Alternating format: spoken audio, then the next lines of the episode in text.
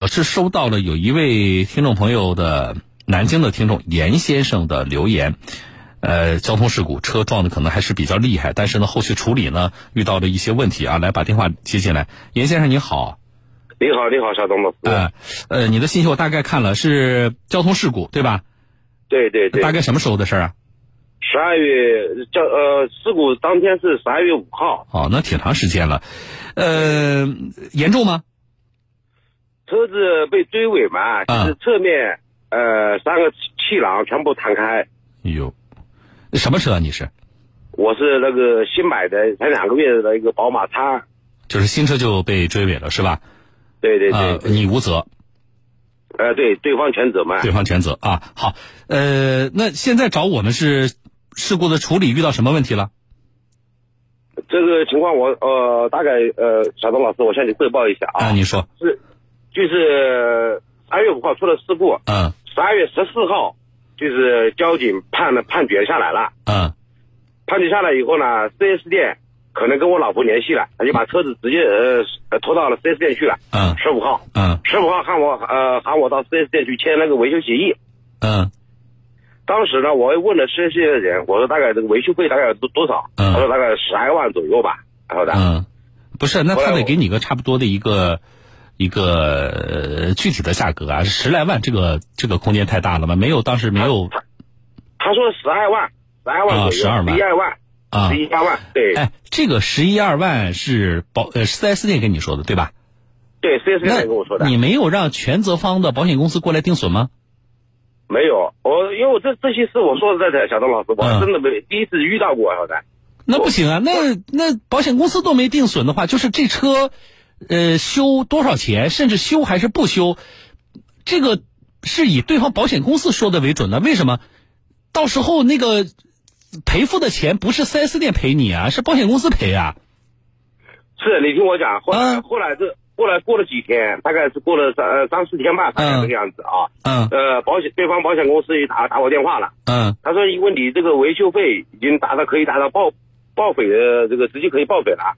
我说行啊，哦我说报废也就报废呗，是不啊是？嗯，就是保险公司让你报废掉，对吧？对。嗯，后来那后来我就立马我就跟那个呃四 S 店人沟通嘛，嗯我说你车子你先不要动，我说我车子我可能要报废，是吧嗯我第二天我就立马跑跑过去了。嗯跑过去，他他他们就跟我说，车子已经被呃保险杠已经拆下来了，已经拆检了。嗯，要呃，他说你要报废的话也可以，你就要嗯出两万块钱的拆检费。嗯，然后呢？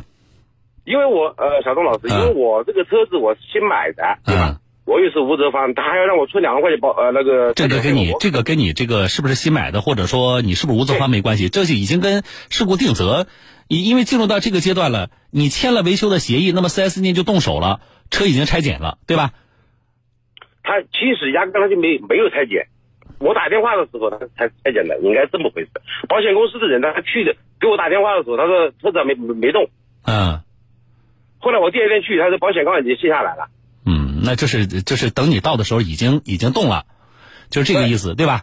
对，啊，好，那现在怎么办？那是那是修啊，还是还是走报废呢？呃，我我再继续跟你呃汇报一下嗯啊，因为后来因为他要让我再出两万块，掏两万块钱出来嘛，嗯掏两万块钱出来，我当时当然我心里面我肯定是理不直啊，嗯我我就跟他说，我说那那我就继续修吧，嗯继续修。后来那个保险公司，呃，他也也，我就跟保险公司说，我说你这个两万块钱，你们要是愿意消化，你帮我消化一下，嗯要是不愿意消化呢，我我还是坚持我的呃修修的这个路嗯路线，对吧嗯嗯后来他说这个是你的权利，保险公司的人呃当时也跟我说的，他说修啊也好，报废也好，都是你的权利，嗯你车主的权利。他说但是你要是修的话，这个路子不会这么平，嗯呃路不会走的这么平整。我说为什么？他说你知道 4S 店给我们报价报了多少？他说嗯，报了二十几万。那你这个车，你这个车也就是二十几万的车吧？那那对，是我的我的车 X 子二，上路，嗯车子上路也就二十六万嗯，多对钱。呀、对呀、呃，那个就是那保险公司如果是维修的话，保险公司最终给的定损价格是多少呢？最终呃保险公司这边是给了十二万嘛？那就是说，其实有好几万、大大几万的那个差价，对吧？对，啊、后来那个四 S 店的人，他也他就是说他们呃还到了十七万八还是十七万五，我具体金额我不太清楚。嗯因为当时签协议的时候，4S 店的人他就跟我承诺我，呃，代步车免费给你使用，对吧？后续的一切事相关事宜，包括跟保险公司的相关事宜，不用我出面，他们 4S 店的人帮我们处理好。他说车子修好以后，你直接过来把车子开走就行了。他就跟我这样说的，我因为我们不懂， 好，不，这怎么又出了个代步车的问题啊？就是你去把车送去修，然后 4S 店跟你签了维修协议，然后给了你个代步车用，是吗？对对，啊，好，那你这个过程不说了。现在就是，呃，4S 店跟保险公司就定损价格有这么大的分歧，那你告诉我，你最终决定这个车你是修了，还是说呃你要走报废的流程呢？呃，小张老师是这样子啊，啊，不，你先直接回答我问题。现在的决定是什么？我我我我我就直接报废嘛，啊，就是你现在因为有那个差价也谈不拢，所以呢，对就是走报废流程了，对吧？对好，走报废流程了，就不涉及到保险理赔了。那么现在涉及到的就是那两万块钱的那个拆解费，对吧？因为拆解费，因为你没有在那维修嘛，所以就产生了一个拆解费用嘛。小张老师，我跟你说一下，所以你来投，你来找我投诉是因为这两万块钱吗？不是两万块钱的事情。啊，那你先告诉我两万块钱解怎么解决呢？后来你听我讲，后来 4S 店的人啊他就说两万块钱也不要你的了，对吧？哦就是说你、哦你出个五千块钱代步费，代步车费用，就是两万块钱也不要了，对吧？呃，拆解费不要你了，对吧？对，让我出五千块钱的代步车费用。好，你这个人家给你的这个代步车，你开了多久？十二月十五号开始开的，那呃，到一月五号、二月五，这都两个半月了，对，对吧？你开了两个半月的，给你的是同型号的吗？就是 X 二吗？对对对对对，啊啊，好，呃，然后跟你要多少钱的代步车的费用啊？五千一开始说是三百，呃，三百一天，嗯呃就是说后来后来他就说，呃，这样子吧，给你打，呃就是最最底线，然后五千块钱，啊，五千块钱。好，那就是你找我，主就是这五千块钱，其他问题其实你们前期都已经解决掉了，对吧？没有解决任何问题。其实呃，怎么没有啊？那两万块钱他不也不收了吗？这不就是解决掉了吗？实际上他是可以跟你要两万块钱拆检费的，我告诉你。因为因为他说真的，小赵老师，他是要让我让我修的，他当然让你修了。啊那你你把车送去了，那么而且你你自己也有选择维修或者是走报废流程的权利，对不对？那么现在呢，最终你选择了走这个报废的流程，那么当然有这个拆检的费用了，而且这个拆检费用4 S 店其实是可以，因为你那个维修协议你本人都签了，他是可以给你收的。那么现在他不收了吗？那这个问题也算解决掉了。嗯，啊，那就是核心就是你来找我们的核心就是那五千块钱的代步车的钱，对不对？对。啊，那你怎么看这个事情呢？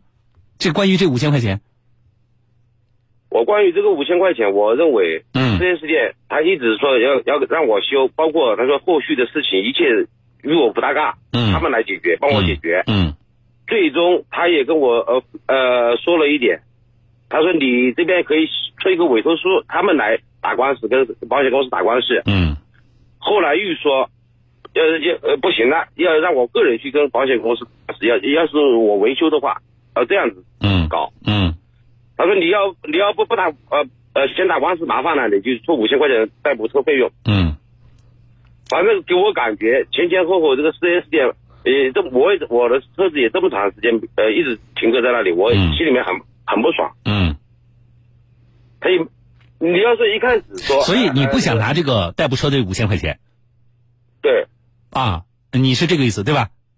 是，因为你你你一开始你他们承诺我是免费使用的，我告诉你啊，如果你车在 4S 店正常修，它确实可以给你免费使用。嗯因为 4S 店为什么比较积极的呃说要修呢？是因为这里边有巨大的利润空间，所以呢，如果你车在他那修，那这个代步车的成本对他来说也就在你修车的费用里边也就消化掉了，所以他确实是不会跟你要代步车的钱。现在关键是，你没有在他那修，我车我我车子还在他那边，他他修也可以啊，他但是不要让我个人去跟保险公司打官司啊。那当然是你个人打了，他没有权利替你去跟保险公司打官司。我告诉你，现在几个选择，好吧？嗯啊嗯，就是首先，你在这个里边，你个人是是是犯糊涂的，你就不应该跟 4S 店签那个维修协议，你就应该先把保险公司的定损员拉到现场，明白吗？嗯现在定损，那么定损之后，如果说双方就定损的，呃，如果定损，如果是维修，双方就维修的价格有分歧的话，那么我们再来谈这个分歧怎么解决。一定是分歧谈好了之后，你那四 S 店，你说你要修，你们去搞定保险公司哎，你这个几万块钱的差价呢，你们搞定保险公司的这点能力都能能耐都没有吗？如果说这个差价实在是谈不下来的话，我们找个第三方的公估公司来公估也可以，或者你去起诉这个保险公司也都可以，这这都是可以走的路。但是这些事情一定是什么呢？要放在他动你车之前，你就应该做完，而不是说已经把维修协议先签了，人家车都动了，你回头你再去谈这些事情，你就很被动啊了。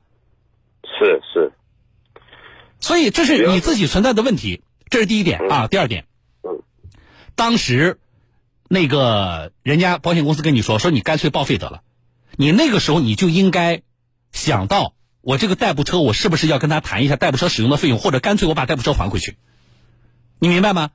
因为有责任给你提供代步车的不应该是 4S 店，应该是谁？应该是全责方的那个人。因为四 S 又你的车又不是 4S 店给你弄坏的，是全责方给你弄坏的呀。嗯，不懂，所以我们不懂。所以你你呢？你这边呢又要又要报废，然后你还开把人家的车还开了两个半月，啊，现在你又不想出钱，那那这个道理怎么讲呢？关于代步车的费用没有明确的一个标准，比如说代步车的钱能不能收，或者说有呃要每天收什么车型收多少钱，国家是没有这个标准的。但是我们从常识和道理上来讲，你用了 4S 店两个半月的代步车，你又没有实际上在他那里修车，那么 4S 店凭什么给你白白用两个半月的车呢？他如果你在他那修了，他从你修车的过程中，4S 店赚到钱了，他就可以把代步车的这个成本消化掉。但是你现在也决定不修了，我也没有决定不修。那你那你就决定一下。我告诉你，现在两条路可走。第一，你还如果坚持修的话，你是可以起诉的。我个人起诉，必须要。啊，你个人起诉，啊，就是你坚持修，就是我不报废，对吧？但是呢，我其实这是这是第一，你可你我先说完啊，这第一你可选择的就是你可以修，那么你确实就谈不拢了嘛。然后呢，你自己去找第三方公估公司，你能找得到吗？或者说，或者说你找了个一个公估公司，公估的那个价格，4S 店和保险公司认不认也有问题。你比如说，公估公司说了啊，我们我们估下来确实十二万可修，可是 4S 店说十二万我修不了，对吧？因为十二万的话，好多件儿要换，我这个我根本没有利润。那这种情况下怎么办呢？这种情况下，你就可以让保险公司给你重新找一个维修机构。你说保险公司，你去找一个那个十二万的能修的维修机构也可以修，但是同样会产生什么呢？代步车的钱和那个拆检费，明白吗？所以就很麻烦。那么如果你坚持修，其实最简单的办法就是我还要在 4S 店修，对不对？那么简单的办法是什么呢？就是你来起诉保险公司，因为你还在 4S 店修呢，就意味着如果最终法院判可维修的话，那么就不会产生拆检费用，然后代步车的钱也可谈。明白吗？所以这是第一条路啊，你是要起诉的。如果是如果是修的话，而且坚持在 4S 店修对你可能是有利的，否则的话就会产生同样的费用啊。这是第一点。第二点就是我不修了，啊，我我走那个呃报废的流程了。嗯那么这里边 4S 店其实可以理直气壮的跟你要两笔钱，一笔是拆检费，拆检费是多怎么算呢？一般在你车总价的百分之五到百分之十，所以你二落地二十几万的车，他给你要两万块钱，这在合理的区间范围内。这是 4S 店可以理直气壮的跟你要的一笔钱，另外一笔钱就是代步车的费用。虽然国家没有明确标准，可是你用了人家两个半月的代步车，他凭什么白给你用呢？嗯所以这个钱可协商的，就是这个钱有协商的空间，我觉得还是有协商空间的啊，因为你说没有标准嘛，对吧？你也不能说张嘴你要多少我就得给多少啊啊，可协商。但是四 S 店确实是有向你要这笔钱的一个怎么说呢？正当性吧。哎，如果说这个钱要的没有道理的话，我现在一个电话就打过去了，我就告诉四 S 店，你不能够跟我这个听众要这笔钱。但是我现在我要告诉你，就是这个钱四 S 店其实是有正当性跟你要的。